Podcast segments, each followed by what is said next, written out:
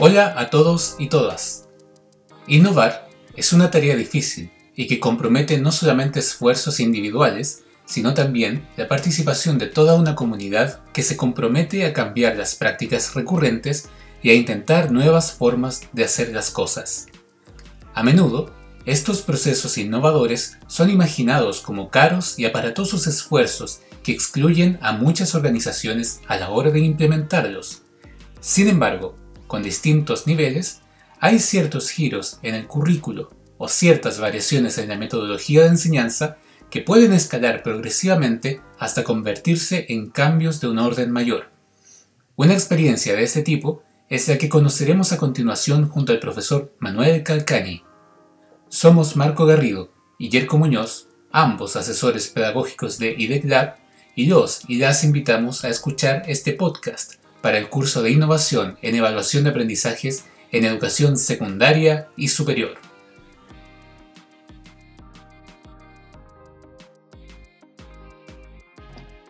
Bien, hola a todas y todos. Eh, estamos muy felices de contar el día de hoy con la presencia del profesor Manuel Calcañi, eh, que nos acompañará para conversar acerca de innovación y nuevas formas de introducir mejoras en estos tiempos tan desafiantes para la educación en todo el mundo.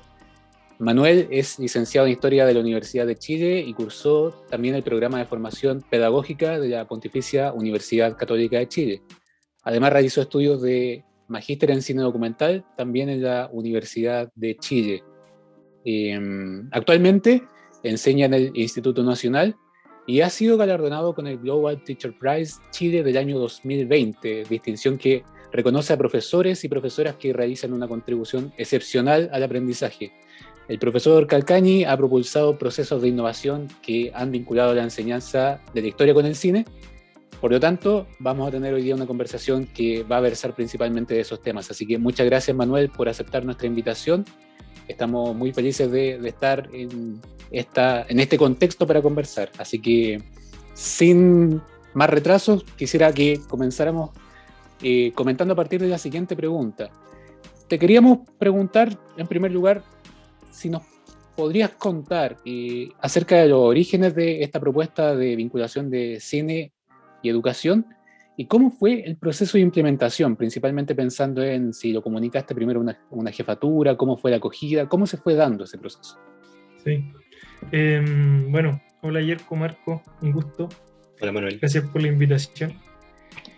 Em, ¿De dónde nace esta idea? Bueno, yo creo que igual todos los profes y las profes de historia tenemos como alguna fijación o por lo menos alguna cercanía con el cine, siento yo. No es algo en ese sentido tan nuevo, pienso.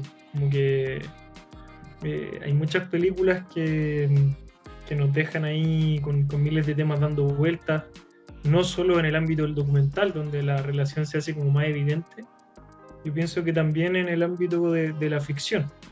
Entonces, yo pienso que esa relación no es algo que se me haya ocurrido a mí, ni mucho menos. Eh, de hecho, hay, hay, historiadores que han dedicado gran parte de su obra como a, a, reflexionar un poco sobre esta relación. Pero, pero sí me pasó que, que como que era, era el cine, la historia, la pedagogía era como, eran como áreas que, que a mí me, me apasionaban mucho y, y me daban muchas ganas como de conectar no sabía bien cómo. Eh, hasta el día de hoy tengo dudas o tengo nuevas ideas o se me abren como nuevas posibilidades.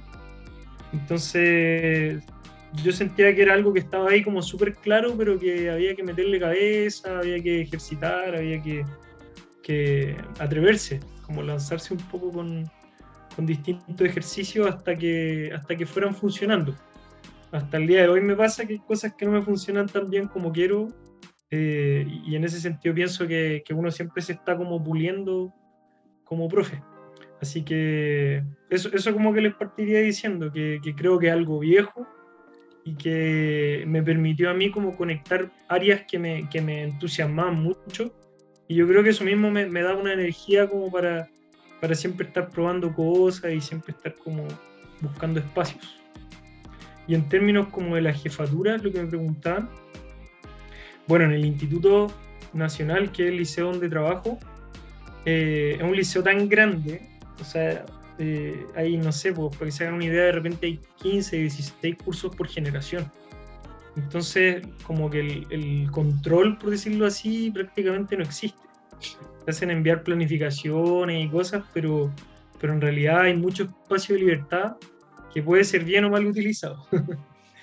Eh, en, mi caso, yo aprovechaba esos espacios de libertad para estar constantemente proponiendo actividades y, muchas veces pactadas con mis estudiantes. Eh, y ahí fue donde empecé a probar como distintas evaluaciones al principio, ejercicios o, algunas clases, empezar a trabajar con el cine como fuente. Eh, y de ahí empecé como a, abrir un poco las opciones. Y en términos de... ¿Sí? y en términos de lo que cuando ya se empezó a implementar, y ¿cómo lo fueron viendo tal vez tus propios colegas también? Quizás qué comentarios recibías o los alumnos, qué, qué retroalimentación te daban en términos de ir implementando esto.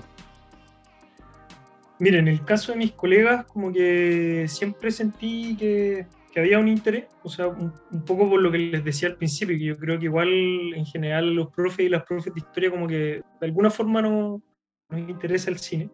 Eh, entonces cuando llegué como con estas ideas, como que me decían, sí, dale, o sea, como juégatela, eh, y algunas veces compartíamos materiales y cosas así. Pero la verdad es que yo siento que hasta el día de hoy como que no, hay muchos profes que muchos profes y muchas profes que usan el cine un poco también como, como una manera de rellenar espacios muertos. Así como no quiero hacer clases, no se me ocurre qué hacer, ya entonces les pongo el documental, les pongo la película, les pongo el capítulo del, programa de televisión. Pero, pero eso muchas veces va como que no, logra alcanzar el máximo potencial que se le puede sacar al, al uso del cine en el aula. Entonces, un poco mi, mi, lucha, por decirlo así, en ese sentido ha sido como, como darle un buen uso al cine en el aula, porque de lo contrario pienso yo que puede ser incluso perjudicial.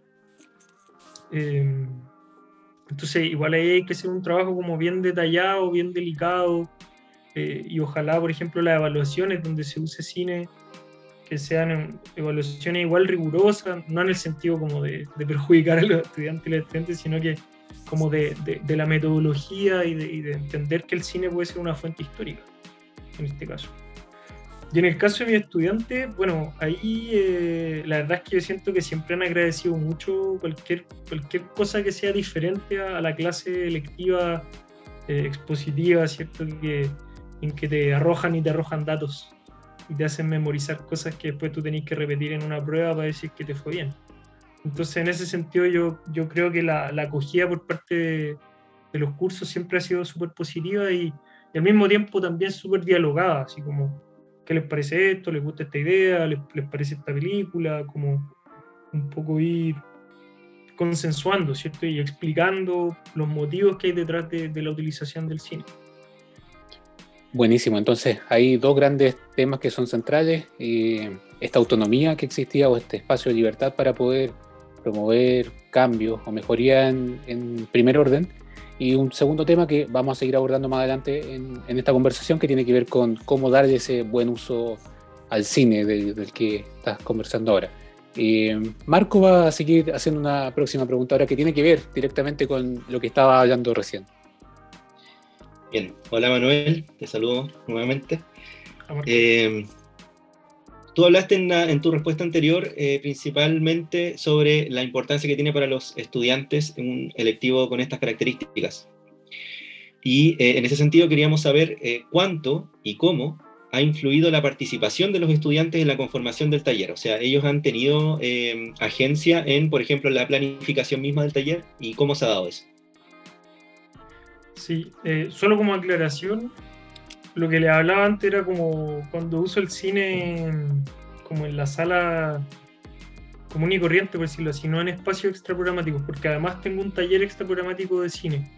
Entonces, me imagino que la pregunta tuya, Marco, va más orientada como al tema de, de, este espacio como extra, extracurricular, ¿cierto? Exactamente, sí. Ya.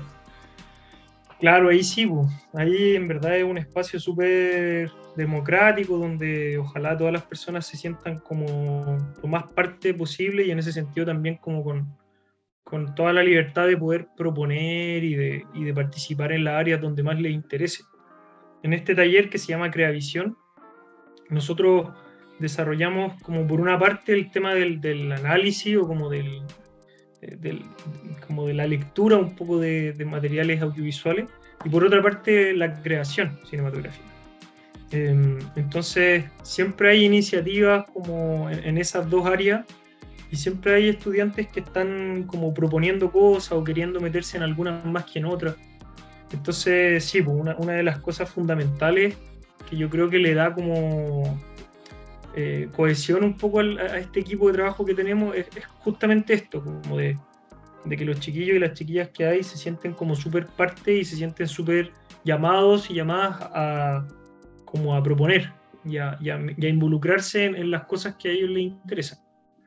Por ejemplo, el año pasado en pandemia realizamos como una, una, una iniciativa que era como de podcast abiertos en que los chiquillos y las chiquillas proponían películas que les gustaran, los subíamos al Instagram, hacíamos como votaciones y eh, la gente externa, así como podían ser del liceo o fuera del liceo, podían inscribirse para conversar de, películas que los mismos chiquillos habían escogido. Entonces hacíamos podcasts donde, donde las películas nacían de iniciativas de los estudiantes y donde estaba abierto a personas que algunas veces incluso de otras partes de, de América Latina, nos tocó un par de veces, o de otras partes de Chile, ¿cierto? Que quisieran como juntarse a conversar de esa película. Y esas cosas así eran súper entretenidas porque ellos sentían que podían proponer sus películas y además abrir estos espacios a, otro, a otros mundos, a otras comunidades, ¿cierto? Por darte un ejemplo. Sí, buenísimo.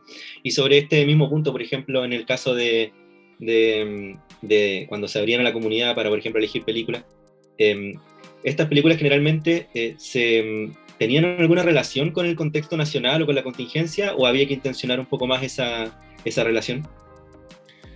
Me han tocado las dos cosas. Algunas veces era como el, el gusto, el gusto del cine por el, por el, cine, ¿no? O sea, como de que es una gran película y queremos conversar de ella. Ah. Igual la gracia de las grandes películas en general, pienso yo que, que, te permiten como entrar a muchos temas, ¿cierto? Y te permiten terminar conversando, discutiendo de, de la vida misma, ¿cierto? De, de, lo que a uno le pasa como individuo y también las, los procesos como más colectivos. Eh, entonces, eh, directa o indirectamente terminamos igual hablando de temas más, más contingentes. Pero sí quisimos desarrollar aparte un proyecto que se llama Cine Constituyente, que de hecho ahora está, lo estamos realizando todavía, que es un proyecto que justamente lo que hace es mensualmente escogemos una película chilena, ficción, documental, eh, relacionada con alguna temática específica que, esté como en discusión. Por ejemplo, hemos tocado el tema de la migración, el tema del sistema económico, el tema de la participación ciudadana, temáticas ambientales, la vejez relacionado con la FP, y entonces elegimos películas chilenas, invitamos directores, directoras o gente que haya trabajado y también especialistas. Y ahí nos juntamos como en una especie de podcast también, por decirlo de alguna forma, en que discutimos, conversamos, llegamos todos y todas con las películas vistas. Y a partir de eso generamos estos espacios de reflexión como igual súper entretenidos y súper horizontales, donde los chiquillos y las chiquillas tienen la opción de conversar con los directores, las directoras y con especialistas de universidades y, y gente que, que, viene a aportar como con la parte más, más técnica. Entonces, valoramos el cine chileno, ponemos temas sobre, sobre la mesa eh, todo esto a partir como del, del cine y de, la, y de las discusiones que se puedan dar a partir de las películas. Así que ahí, lo, ahí ha sido un poco más forzado, por decirlo así, más intencionado. Pero aún así, me imagino que necesita de un nivel de compromiso bastante importante para, para, por ejemplo, por lo menos tener las películas vistas y poder comentar en ese sentido y, y aportar al debate. Sí, absolutamente. Y de hecho, no les voy a mentir que ese ha sido uno de los grandes problemas que, que he tenido este, este tiempo, porque mi motivación se mantiene alta, pero algunas veces igual uno está más cansado, o los mismos chiquillos y chiquillas están como ya con muchas cosas, universitarios, y ahí cuesta empujarlos a que, a que, se, a que se comprometan bien. Entonces ese ha sido un gran desafío, sobre todo en pandemia, porque antes de eso nos veíamos las caras, era como un poco más fluido en ese sentido. Bien, gracias Manuel. Creo que Yerko tiene otra pregunta ahí. en el tintero. Sí, buenísimo esto de que eh, el cine va resonando también con temas que están ocurriendo ahora, pero justamente retomo lo que decías tú, que finalmente a veces la misma calidad de, la película te permite reflexionar acerca de la vida misma, o sea, como la, la capacidad de significado que tiene la fuente propiamente tal y que no está anclada solamente a un tema. Vamos a pasar, yo creo, a un tema que, ya lo habíamos estado hablando, pero me interesa profundizarlo un poco más, pensando en que eh, esta conversación está en el marco de un curso que tiene que ver con innovación y evaluación. Eh, y en ese sentido te quería preguntar, ¿cómo dialoga toda esta propuesta de educación y cine con innovación, o con, bien digo, con innovación en evaluación principalmente? Eh, mm. ¿Cómo se puede entender esos puentes y ¿Qué sentido te hace a ti este concepto de innovación en términos de, vincularlo a esta propuesta? Sí. Bueno, ahí vuelvo, vuelvo a la sala de clase como regular, por decirlo así, eh, y dejo un poco de lado este taller extra programático que les contaba recién. En el aula más regular, em, me ha pasado que muchas veces intento trabajar con el cine, ya sea a partir del análisis del cine como fuente histórica, o también eh, a través de la creación cinematográfica. Y en ambos casos es increíble como la cantidad de lenguajes que se cruzan. Em, no solo abordamos las películas en términos de contenidos, también en términos de forma. Y ahí inmediatamente uno se mete en temas como, por ejemplo, eh, la fotografía, el color, el sonido, lo que es un guion, ¿cierto? Lo que es, no sé, pues como todas las decisiones que hay detrás de una película, el punto de vista de un director o directora, em, como todas esas cosas se van notando a medida que vamos afinando el ojo, a medida que vamos como teniendo una actitud un poco más activa como espectadores y espectadoras. Entonces, em, muchas veces, como les decía antes, la, película se usa como una manera de, de cubrir contenidos únicamente, pero, pero en la medida en que uno como que, como que va fijándose en otras cosas, uno se va dando cuenta de que las películas no solo cumplen un rol eh, de transmitir un mensaje, sino que también hay como un tema de forma, ¿cierto? Que es súper importante en el, en el análisis cinematográfico. Entonces, les digo esto como porque, porque a mí me da la sensación de que eso directamente te lleva a un trabajo o por lo menos a una forma de entender eh, como la educación de una forma más interdisciplinaria, por ejemplo, ¿cierto? Como, como donde ya no todo es el, mensaje o, lo que se quiere decir, el, qué, sino que también empieza a, tener mucha influencia el cómo. Eh, y también el para qué, ¿cierto? Vemos una película y para qué el director o la directora hicieron esa película. Entonces ya nos, empezamos a meter como en otras dimensiones.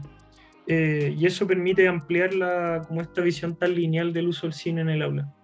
Eso por una parte. Y por otra parte, cuando trabajamos con creación cinematográfica, de repente son ejercicios pequeños, otras veces son cosas un poco más, más a largo plazo, pero ahí sí que también, o sea, uno trabaja desde la construcción de un guion hasta la actuación, hay veces que los chiquillos las chiquillas hacen la música, eh, actúan, ¿cierto? Entonces como que uno rompe como la, la, estructura clásica de la sala de clase y obliga a los chiquillos como a, primero entender cómo se hace una película y todas las decisiones que hay detrás, después entender la cantidad de equipos humanos que hay detrás de, una obra, ¿cierto?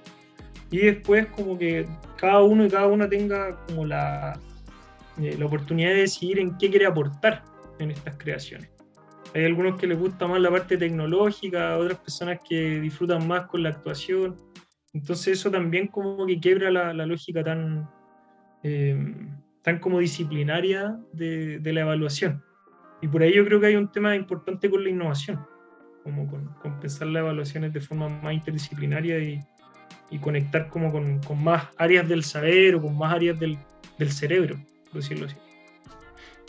Y ahí, Manuel, cuando nos empezamos a aproximar a estas tareas que como se han descrito tradicionalmente, a partir de muchas críticas también, pero como de habilidades cognitivas superiores que ya implican la creación, la interpretación y que a veces son más abiertas y son más difíciles también de evaluar.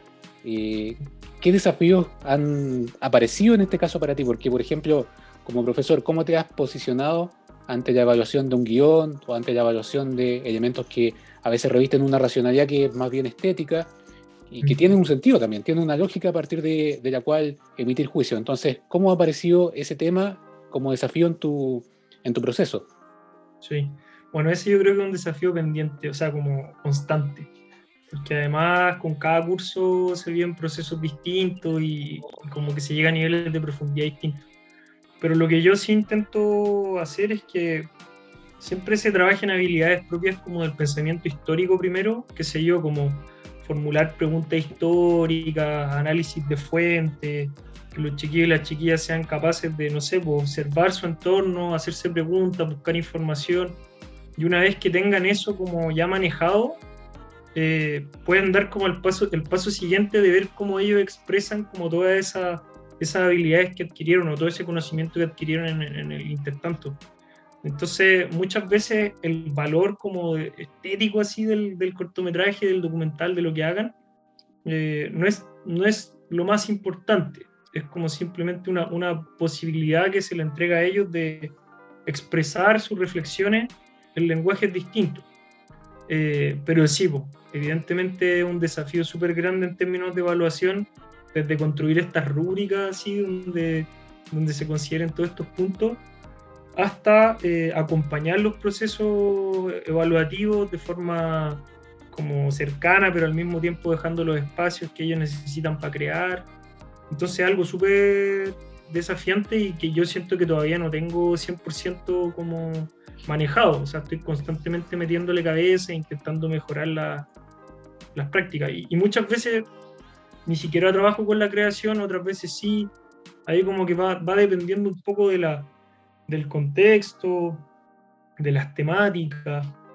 Por ejemplo, el año pasado en pandemia, el audiovisual fue tremendo aliado porque como estábamos ni siquiera conectados todos los días, eh, permitía que ellos en sus tiempos pudieran ir avanzando. Y una de las temáticas que nos tocó en una, en una eh, electivo nuevo que se llama eh, Comprensión Histórica del Tiempo Presente, eran los sujetos históricos entender que hay colectivos humanos que están transformando la, la sociedad y que están cumpliendo un rol de democratización. Entonces hicimos como toda la parte teórica de, de, entender qué es lo que eran los sujetos históricos. Y una vez que ellos ya habían hecho la investigación, habían entrevistado gente, habíamos trabajado los testimonios orales, formulación de preguntas, uso de fuentes, les dije que hicieran como un mini documental de cinco minutitos, eh, donde pudieran incluir como todas estas reflexiones y todo este conocimiento que habían adquirido.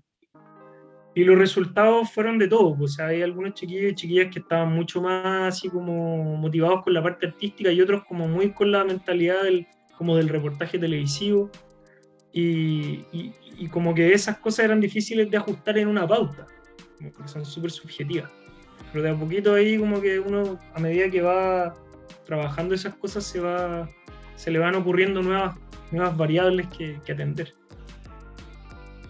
Buenísimo, claro, ahí hay un, desafío súper importante y súper super vivo y que yo creo que algo de lo que tú decías resuena mucho con, con algo que hemos intentado transmitir también a los y las profesoras de, de, estas capacitaciones que tienen que ver con diversificar en términos de producir diversos lenguajes para en el fondo trabajar en torno a la evaluación, que no es únicamente esta racionalidad de la prueba o de la medición tan, tan concreta. Así que, habiendo dicho eso, le doy el pase ahora a Marco para que pueda continuar con, con otra pregunta. Manuel, pensando en esta em, estrategia en general, en las clases de historia, en el taller, de integrar el cine como una herramienta útil para comprender nuestra realidad, eh, ¿qué facilitadores o qué, y qué barreras has encontrado en el proceso de implementación de esta estrategia? Mira, facilitadores te diría como algo que, algo que es súper interesante es que todo el mundo ve cine, todo el mundo ve algo. Alguna serie, no sé, o alguna película, alguna animación. Entonces como que es una puerta de entrada súper grande así como para ingresar al, a muchos temas, a muchas problemáticas, y también como al, a los referentes eh, estéticos, políticos, eh, no sé, pues, de, los estudiantes y las estudiantes. Entonces, te permite entrar y tener miles de ejemplos a la mano y miles de posibilidades como de, de tocar temática y de, de, reflexionar a partir de las experiencias que ellos tienen y ellas tienen. Entonces eso yo creo que es un facilitador súper grande. Lo segundo es que es entretenido, ¿cierto? O sea, como que eh, es algo que, que, de por sí es llamativo, por algo consumimos tanto audiovisual. Y, y también en ese sentido, como con, con algunas cosas que uno logra trabajar inmediatamente como que se genera un pequeño despertar así que, que, que, que, hace que muchas preguntas empiecen a surgir entre los estudiantes y las estudiantes. Cuando uno, por ejemplo, habla de los estereotipos que se construyen en el cine, o cuando uno, por ejemplo, ve los temas de, de consumo y entender que el cine es una industria de la entretención y que por eso como que te están vendiendo cosas y te están metiendo ideas en la cabeza, como que uno igual va desarrollando el pensamiento crítico con, con un par de ejemplos se puede lograr eso. Entonces, en ese sentido, yo creo que hay tantos ejemplos a la mano y hay tantos referentes como compartidos, por decirlo así, que, se permite tocar muchas temáticas que, que, lo contrario sería más difícil. Entonces, yo creo que el cine en ese sentido es un aliado súper poderoso. Eh, y en términos de dificultades, eh, bueno, pasa que, muchas veces igual cuesta contar como con, con los tiempos, con la eh, con los equipos, con no sé, por la. O sea, muchas veces se vuelve difícil igual, no están las condiciones tan simples como para poder trabajar con el cine en el aula. Eh, es algo visto como un poco de segunda categoría, por, lo que les decía anteriormente, así como, ah, este es el profe que pone película. Entonces, eh, en ese sentido como que hay que, hay que hacer un trabajo bien, bien como consciente y como súper bien explicado para que los chiquillos y las chiquillas entiendan que, que, esto no es como porque no quiero hacer la clase, que le estoy mostrando un cortometraje. Entonces igual instalar la importancia y como el potencial que tiene, pienso yo que es un trabajo igual eh, que requiere de harta dedicación, por decirlo así. Eh, lo cual a mí me parece bien, porque me hace todo el sentido, pero, pero algunas veces se vuelve más difícil en términos como de, del colegio, así como de explicar las evaluaciones, eh, o de motivar y explicarle el sentido un poco a los chiquillos y a las chiquillas. Oye, Manuel, ¿y costó mucho sortear ese prejuicio de, de utilizar el cine como un, un elemento de relleno y que no era así, sino que es un elemento central? Eh, al principio me costó, a mí porque yo igual venía un poco de esa, inconscientemente como que todavía tenía rasgos de eso metido en la cabeza. Entonces a medida que me iba como, eh, como que le iba metiendo más cabeza, he estado como leyendo más, ejercitando más algunas cosas, como que ya tengo la convicción y, por suerte las convicciones se transmiten en el aula, pienso yo. Entonces ahora ya no me sale tan difícil. Quizás al principio cuando no, cuando no las tenía tan claras o cuando no había experimentado mucho, me costaba más, pues, pero, pero siento que ahora eh, me, sale, me sale más fácil, como que tra se transmite la, la, confianza y la convicción. y además igual eh, intento que, que no, no usar solo cine. o sea, yo sé que es súper importante que los chiquillos y las chiquillas entiendan un texto, puedan analizar una imagen. O sea, sé que a mí me gusta el cine, pero eso no significa que es lo único que voy a trabajar. Entonces igual ahí como que uno equilibra un poco las cosas. Claro, tiene ahí que ver con ir eh, buscando, encontrando esos equilibrios en la claro. sala de clases. Sí. Bien. ¿Yerko?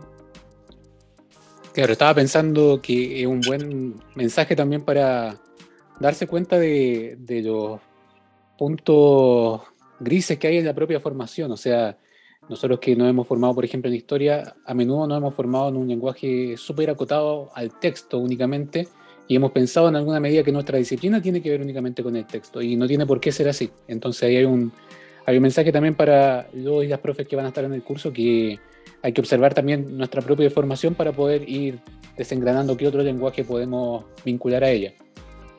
Pensando en esto mismo y pensando ahora, tomando un poco más la parte de los, de los facilitadores propiamente tal, te queríamos preguntar, ¿qué alianzas se pueden desarrollar para fomentar estos proyectos? ¿Y, qué cosas los pueden fortalecer? Por ejemplo, nosotros estábamos pensando en el caso de la, de la Cineteca Nacional como un gran soporte que permite potenciar proyectos como este. Entonces, cuando tú te pones a generar este proceso de innovación importante, ¿hacia dónde ir buscando aliados? Que en el fondo esta pregunta también por hacia dónde tender puentes con otras disciplinas mm.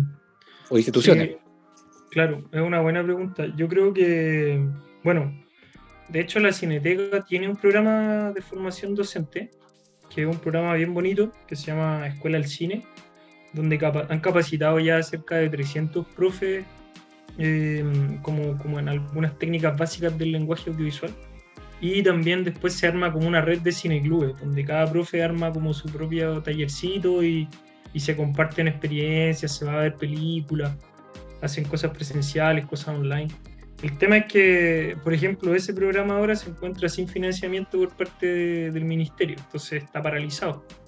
Cosas que lamentablemente suceden hasta el día de hoy en, en este país, pero eh, yo creo que, claro, una, cosa importante es, eso, ir generando espacio y que nos demos cuenta que ya en pleno siglo XXI la gente es más lo que, lo que aprende viendo televisión, series, películas, documentales, que leyendo.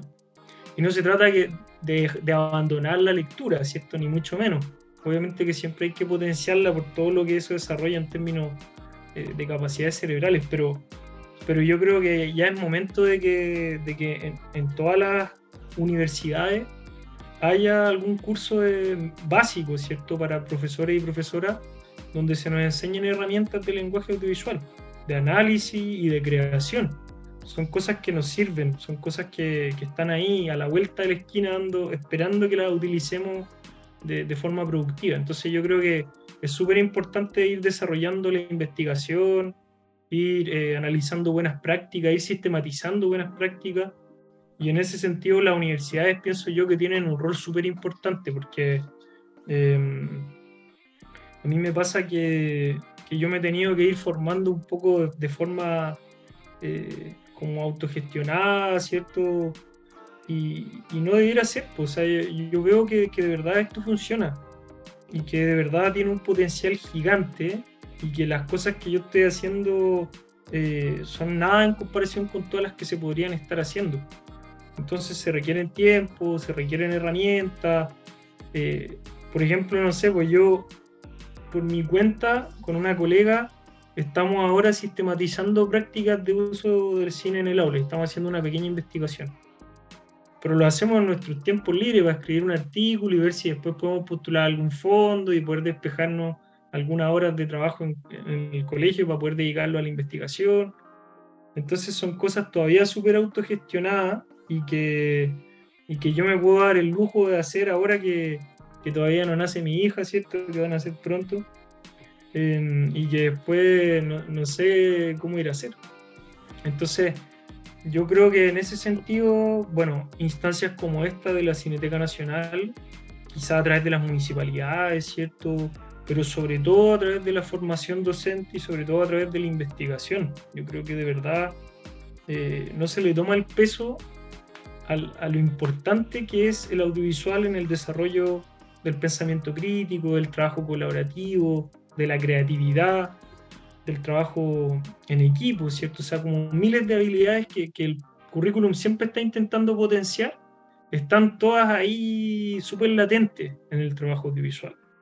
Entonces, como que no digo que sea la única, probablemente hay muchas otras, pero, pero yo creo que, que las universidades se tienen que pegar una cachada en términos de innovación eh, y empezar como a desarrollar algunas áreas que, que están pidiendo a gritos eh, minutos, ¿cierto?, en la formación docente.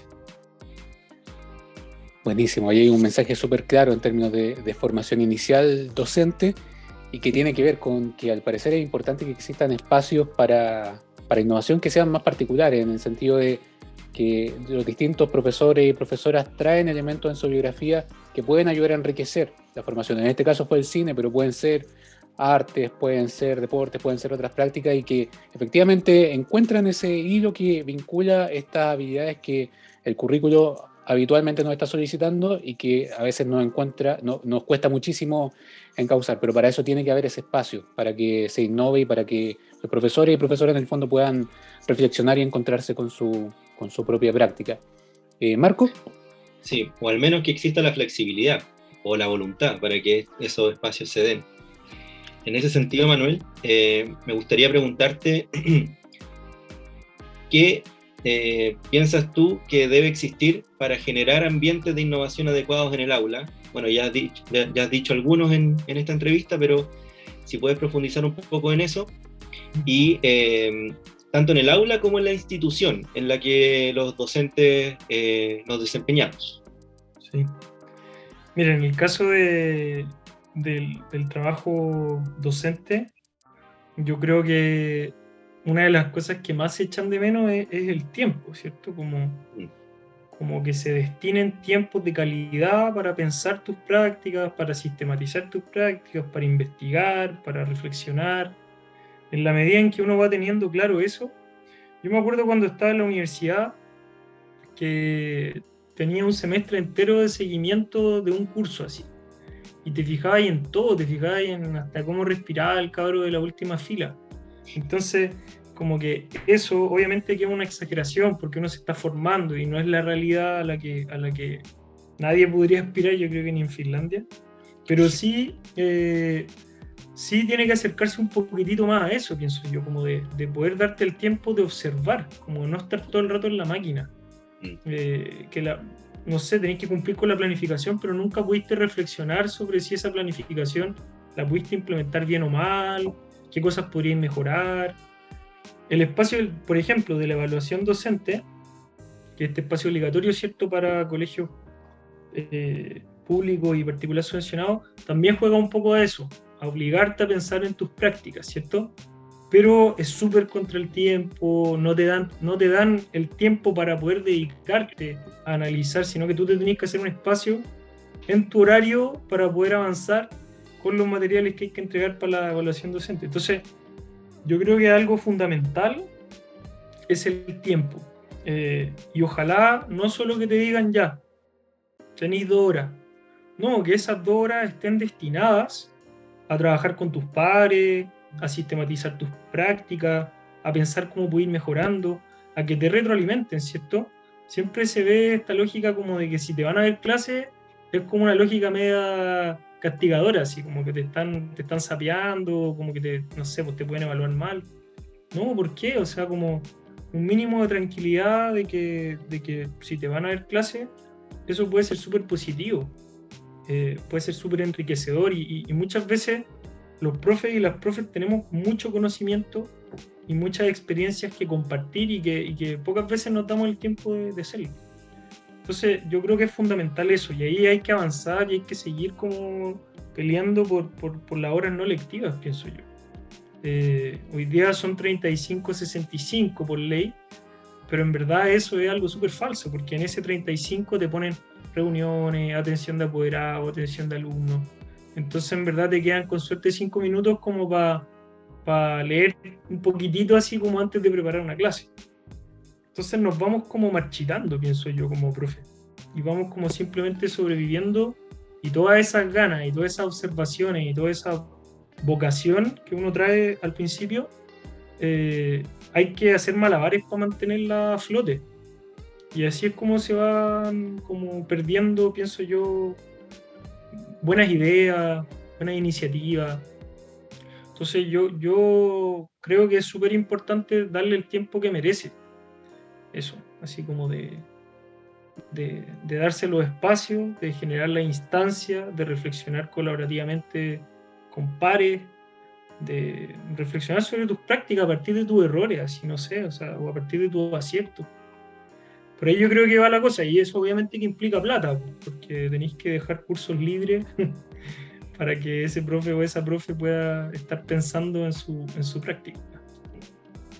Claro, toda la razón. Eh, con respecto a, esto mismo que ha estado mencionándonos y explicándonos en, este, en esta entrevista, em, me imagino que la, idea de este taller ahora en particular eh, ha ido evolucionando y cambiando eh, con el tiempo, o, no es así? Sí, absolutamente.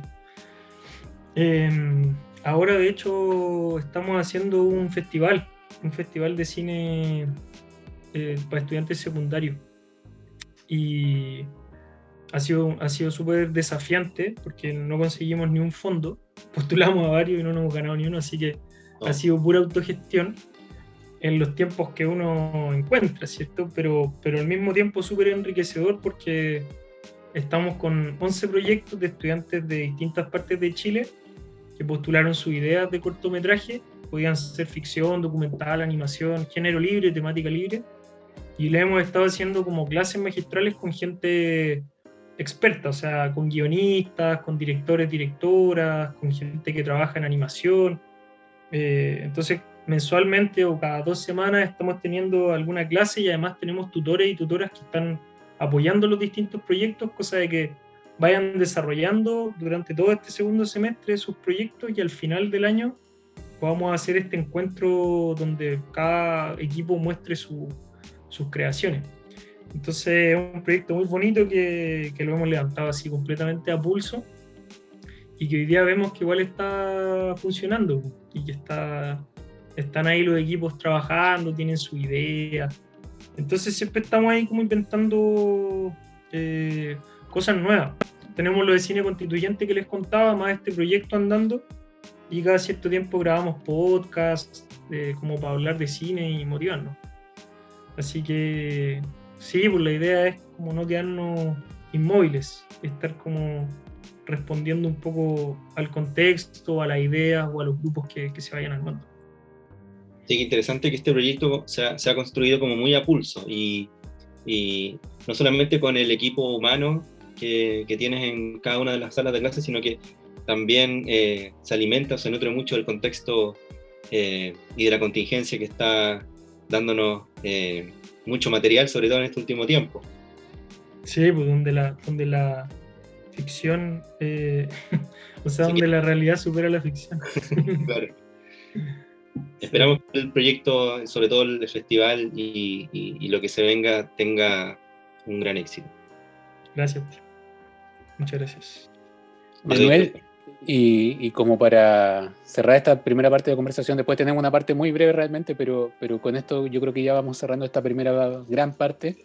Eh, el instituto mismo está en un proceso de innovación también importante ahora. Eh, y pensamos en términos de innovación como una serie de procesos de cambio que se quedan de manera relativamente permanente en una cultura organizacional, en una institución, y que tiene principalmente ahora que ver con el ingreso de alumnas al Instituto Nacional. Entonces te queríamos también preguntar, pensando en la importancia que, tiene eh, eh, la institución a, nivel nacional también, ¿cómo ha ido afectando esto en términos de la innovación institucional? ¿Cómo los y las profes del instituto se han ido capacitando para recibir esta innovación? Si hay cambios en la infraestructura, en el lenguaje, ¿cómo en el fondo los y las profes están haciéndose parte también de este gran proceso de innovación que involucra cambios, imagino, en la vida cotidiana de todos y todas ustedes. Sí, es un proceso muy bonito.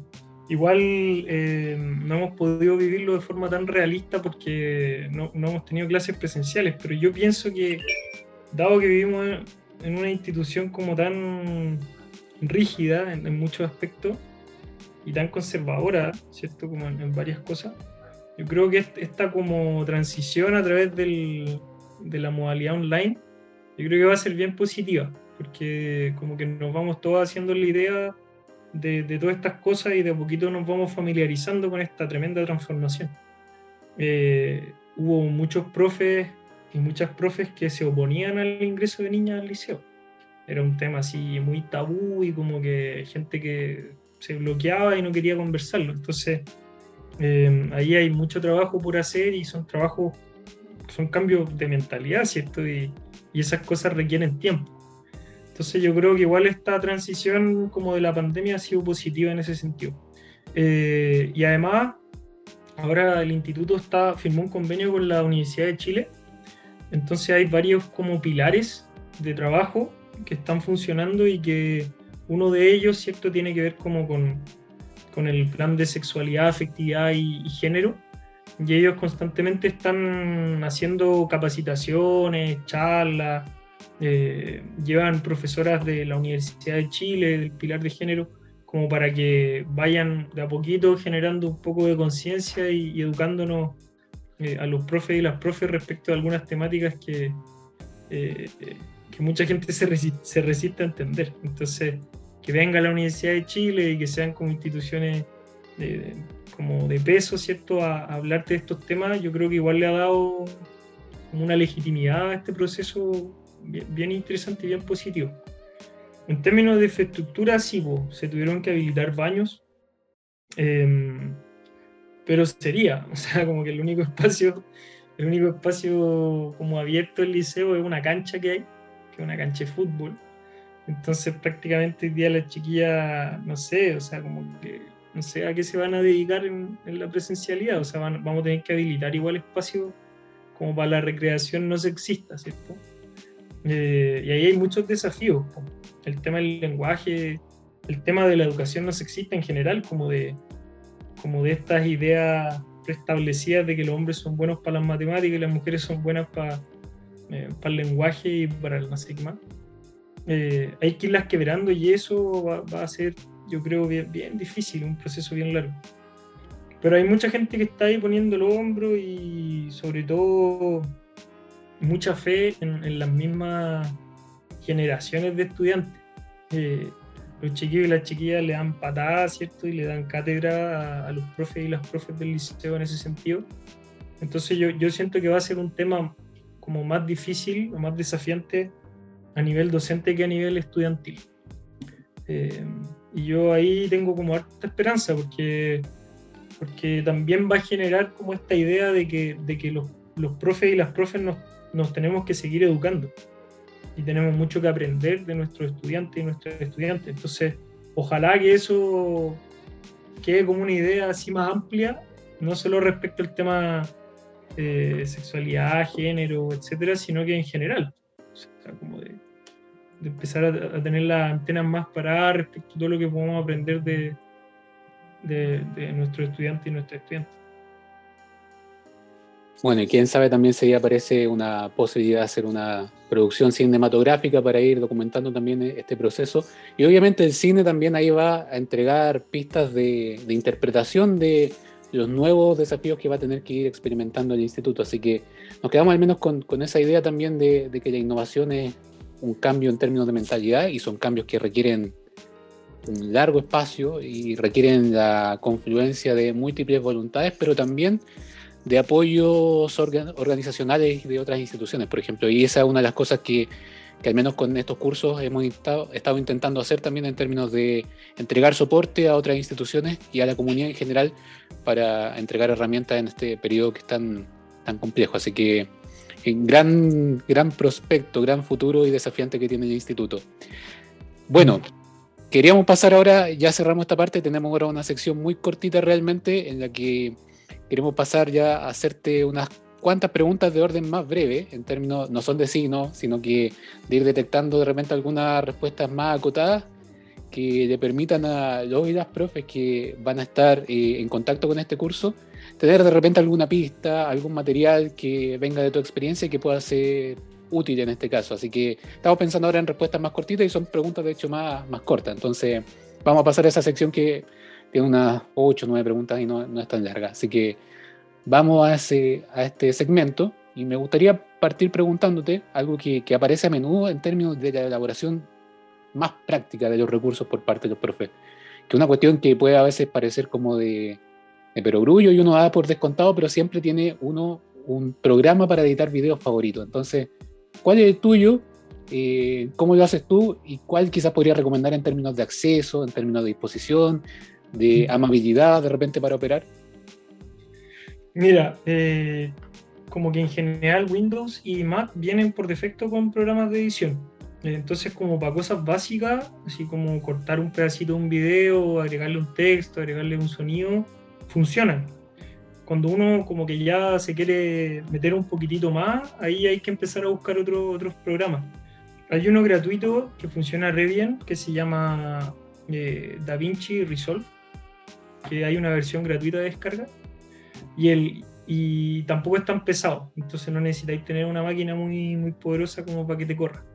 Y el otro que funciona bien, pero que ya es más difícil de conseguir, es que hacer algunos trucos medio oscuros para conseguirlo, es, el Adobe Premiere. ¿ya? Que toda la suite de Adobe que te permite como trabajar desde edición, después sonido, después imagen, color. Pero ahí ya hay que conseguírselo de alguna forma y ahí ya no, me puedo meter en, esos consejos en este espacio. Buenísimo, ya pues vamos entonces a poner ahí a disposición de, de todos los ideas profes, al menos el primero, y recomendar si es que pueden acceder también al segundo. Eh, Marco.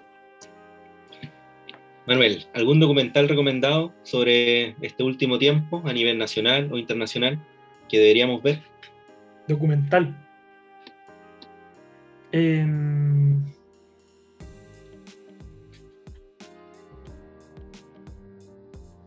bueno, a mí los que me, de, los últimos que, han aparecido en el último tiempo, la trilogía de Patricio Guzmán es una joya.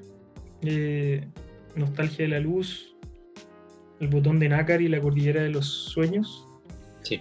Una maravilla. Eh, igual súper político y muy como anclado en, como en la historia reciente de la dictadura, pero no por eso menos poético y reflexivo. Así que eso siempre es muy recomendable y están en onda media.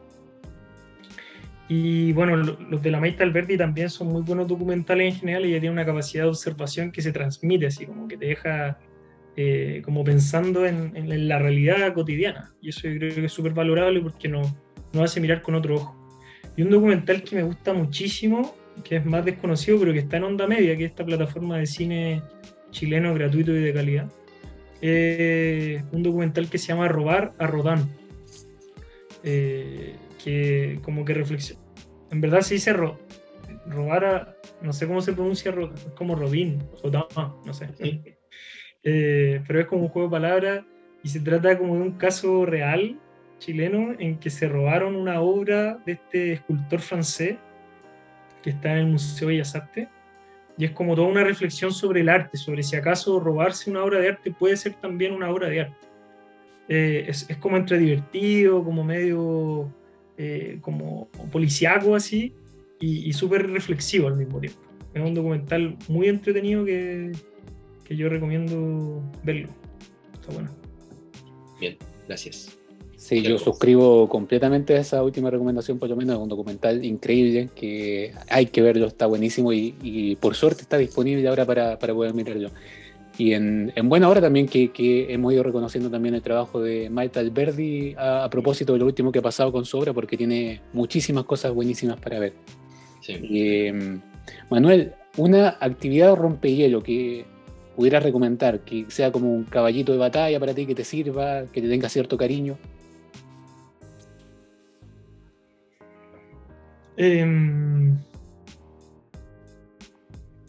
algo que me gusta mucho hacer es buscar una definición de historiadores o de autores así como muy, muy pulento y antes de mostrársela preguntarle a, los chiquillos y a las chiquillas de la sala así como elementos de, una definición irlo anotando en algún lado y después ver que efectivamente con todos los elementos que hay en la sala de clase se logran llegar a, muchas de, de las respuestas complejas que muchas veces dan historiadores o, o gente experta. Entonces, por ejemplo, por, decirte algo, ya vamos a definir populismo.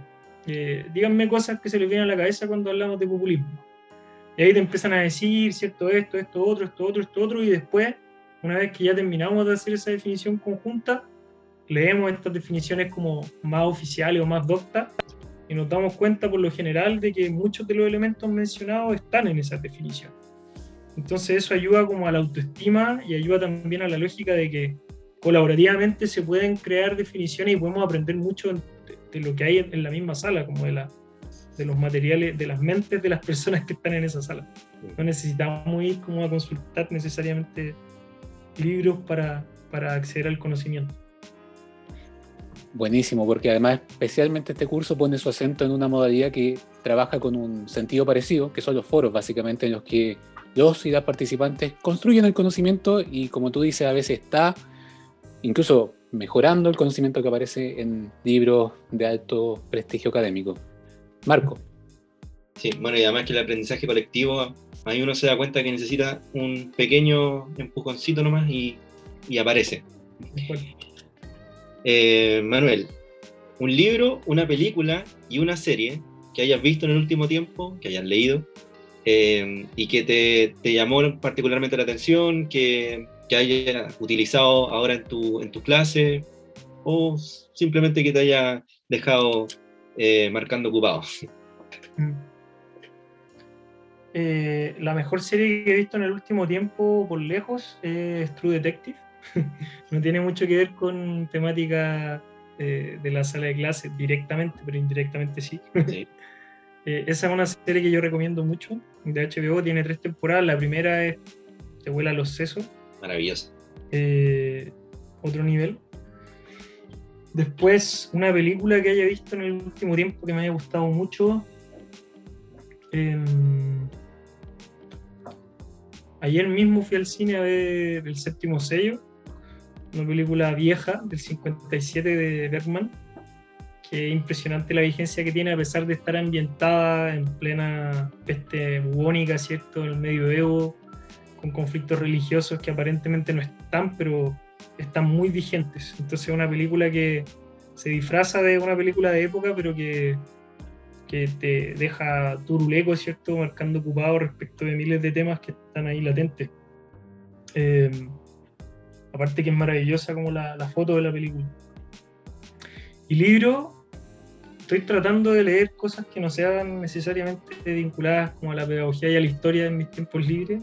Así que me compré hace poquito un, libro de Murakami, de un eh, cuentista eh, no solo cuentista, sino que novelista japonés. En este caso son puros cuentos, se llama como, creo que se llama Los hombres que aman a las mujeres, no me acuerdo como el título exacto. Y la verdad es que me ha sorprendido mucho cómo escribe, como la, la sutileza con que describe las cosas, lo entretenidas que son su, su historia y como este, este tiempo distinto que, que se transmite como de Oriente, a pesar de ser un escritor como actual. Y me genera mucha curiosidad eso. Así que nada, como que cuando me da un tiempito me, leo, me estoy leyendo algunos cuentitos de Murakami que me han gustado mucho. Como otra forma de, de pensar o de ver las cosas que tienen esas culturas. Y para no leer puro pedagogía o para no leer puro de, de cine o de historia, para ir cambiando un poco los temas también hace bien. Sí, ese, parece ser un, gran punto de oxigenación en, el caso de muchas disciplinas y, de profes de distintas áreas, así que aquí también suscribimos mucho eso. Bueno, y ya para cerrar ya con la última, porque algo nos comentaste acerca de Onda Media y nos diste una excelente recomendación de ahí, pero también salió la Cineteca Nacional, y si tú tuvieras que destacar de repente algún tesorito que tenga la Cineteca Nacional que, sería bueno visitar o alguna colección, ¿cuál, ¿cuál sería por parte tuya? absolutamente las películas de Ruiz. Eh, ahora hace poco hubo como un especial de Raúl Ruiz. Pusieron, subieron como cinco películas y, una serie, Fernández. Y la verdad es que me sorprendió muchísimo. Hay una película que yo nunca había visto que se llama Diálogos de Exiliado, que es del 74, que la hace Ruiz estando en Francia, donde se burla de todo el mundo, en pleno exilio, y él siendo exiliado también. Entonces, como esa irreverencia y ese como conocimiento de, de lo chileno así, eh, yo no he visto otra persona que lo logre también como Ruiz. Entonces es, satírico, es, divertido, agudo, es crítico y es absurdo, es como, como la vida misma, ¿cierto? Entonces son películas que cuesta ver un poco, pero da lo mismo si te perdí un pedazo porque no, muchas veces no hay ni conexión entre las cosas y como que te obliga a mirar la realidad también de otra forma, porque no sé, pues hay alguien conversando y de repente miran para el lado y la conversación quedó en la mitad y se van como a lo otro que está pasando al lado y como que eh, como que quiebra este relato como de, de, la idea central, del conflicto central, de los buenos y los malos que tanto vemos en el cine y que tampoco refleja la realidad de la vida misma. Eh, entonces las películas de Ruiz yo creo que son súper poco vistas son difíciles igual algunas veces de digerir, pero yo creo que hay que verlas como con, no sé, sin intención como de entender la totalidad, sino que como de disfrutar el momento. Es un, ejercicio en ese sentido bacán. Y, la Cineteca cada cierto tiempo está subiendo películas de Ruiz en, copias restauradas, ¿cierto? Mejor vista. Y la otra que vi hace poco en la Cineteca es una película del 69 de Aldo Francia, que probablemente la conocen, que se llama Valparaíso, mi amor. Que es una joya de película, la verdad. Que yo no la había visto, había visto pedacitos y me dejó muy impresionado como por la sutileza con que trata el tema de la marginalidad y al mismo tiempo la, la grandeza con que aborda temáticas sociales eh, sin caer en el en la, como en la caricatura, como en esta imagen burda así del, del pobre. Eh, así que súper recomendado. Buenísimo. Y ahí especialmente una recomendación para todas las personas que vengan de otras partes de América a, a invitarlos, e invitarles a conocer también la obra de este gran cineasta que fue Raúl Ruiz y que estamos, por suerte, recuperando a través de estas restauraciones y, y el espacio que le da la Cineteca. Así que buenísimo, también una recomendación que yo creo que suscribimos fuertemente. Bien, estamos llegando entonces al final de, nuestra conversación. Eh, no sé si Marco quisiera hacer algún comentario más. Manuel también está invitado a hacer algún comentario más libre en este caso para, para ir cerrando. Pero hemos conversado ya distintos tópicos sobre cine, sobre educación, sobre innovación, sobre evaluación también. Así que creo que sería ya un momento para ir poniendo un cierre a esta conversación. Podría ser una recomendación. No sé si Manuel conoce esta página o la ha trabajado, la ha utilizado para, su, eh, para sus clases, que es cinechile.cl, que es una enciclopedia de, cine chileno. Me, eh, o sea, quise mencionarla porque hace poco tiempo atrás se había quedado sin financiamiento, como muchas cosas buenas, y, pero creo que sortearon esa, esa dificultad, pero aún así me parece eh, digna de mencionar porque es un buen elemento para, para extraer materiales eh, y recursos para nuestras clases o para las clases de mm. las y los profesores que nos están escuchando. No, y ellos están también como analizando datos, así como, por ejemplo, hablando de la cantidad de mujeres y la cantidad de hombres que hay por año en la producción cinematográfica chilena. Entonces, como mm. que igual están llamando la atención sobre temas a partir de estas estadísticas que están pudiendo analizar en, esta, eh, en este mar de datos. Así que es súper interesante el trabajo que hacen ellos. Muy bueno. buena iniciativa. Sí. Bueno, y nosotros todas las actividades que hacemos, la, en general las hacemos para todo el mundo. Eh, las transmitimos por los canales de YouTube del centro de extensión del liceo o del centro Arte Alameda con los que trabajamos, ahora que están alojados ahí. Así que nada, pues dejarlos invitados, invitadas a, a que vean estos conversatorios de cine constituyente, a que vean las clases que le estamos haciendo a los estudiantes y las estudiantes como para que desarrollen sus cortos. Em, y nada, siempre estamos ahí inventando cositas y siempre abierto a cualquier colaboración y cualquier gente que quiera sumarse. Así que dejar invitado a, quien quiera ahí aportar y compartir. Excelente, Manuel. Por nuestra parte queremos agradecerte eh, una vez más que eh, hayas tenido este, este espacio para nosotros, eh, porque fue una conversación bastante interesante, enriquecedora y esperamos que, que también eh, las personas que vayan a estar en el curso, en nuestro curso, eh, em, la, encuentren de esa misma manera. Así que muchas gracias por, por tu experiencia, Manuel. No, gracias a ustedes, por un gusto compartir aquí y, darle una vueltecita a la experiencia. Así que gracias por la invitación. También, me sumo entonces, terminamos con, esta, con este cierre básicamente y enfatizando algunos elementos. O sea, hay posibilidad de innovar, hay elementos a libre disposición, pero requieren trabajos colaborativos, requieren el apoyo de organizaciones, de instituciones y eso se puede hacer. Entonces, un, es un trayecto en el fondo en el que hay que, hay que sumergirse y, y explorar ahí las potencias que tienen las culturas organizacionales distintas. Así que con esa invitación también cerramos este podcast y los invitamos también a estar ahí en contacto con nuestros contenidos de laboratorio y posibles otros cursos que podamos estar haciendo. Así que muchas gracias. Gracias.